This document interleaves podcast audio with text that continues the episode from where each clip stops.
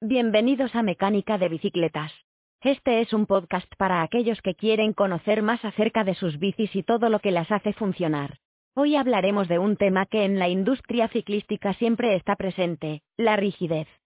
Cuando un fabricante lanza un modelo nuevo de bicicleta, es habitual que se hable de la mejora en la rigidez como uno de los principales argumentos de venta. La rigidez en una bicicleta es la capacidad del cuadro para resistir deformaciones causadas por la aplicación de una fuerza. Tradicionalmente, se ha valorado la rigidez lateral de la bicicleta en relación a la fuerza que aplicamos en los pedales. Sin embargo, hay otros factores que también influyen en la rigidez, como la fuerza centrífuga al trazar curvas o la absorción de los impactos con baches y otros obstáculos en la carretera.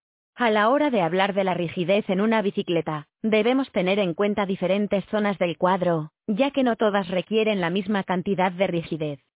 Lograr la mayor rigidez posible en una bicicleta no es una tarea sencilla, ya que esto implicaría añadir más material, lo que a su vez aumenta el peso, lo que no es deseable.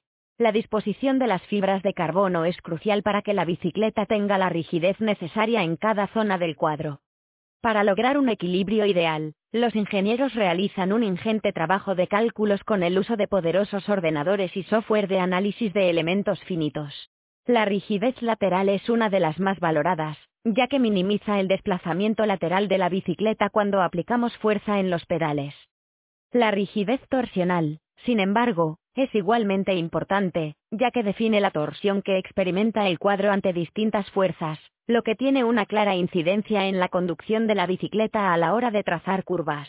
Por otro lado, la rigidez vertical es la capacidad de la bicicleta para absorber las irregularidades del terreno sin que esto interfiera en la rigidez lateral.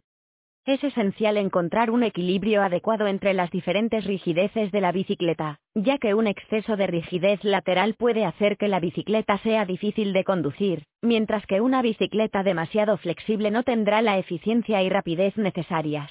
La rigidez en la bicicleta es bienvenida en la mayoría de los casos, pero siempre en su justa medida en cada zona del cuadro y buscando el perfecto equilibrio entre parámetros. Es sorprendente cómo el mayor conocimiento, herramientas de diseño y calidad de los materiales han afectado al comportamiento de las bicicletas a lo largo de los años. Saber un poco más sobre la rigidez puede ayudarnos a comprender mejor nuestra bicicleta, y a apreciar todo lo que han hecho los ingenieros para lograr su mayor eficiencia posible. Esto ha sido todo por hoy en Mecánica de Bicicletas. Nos vemos pronto.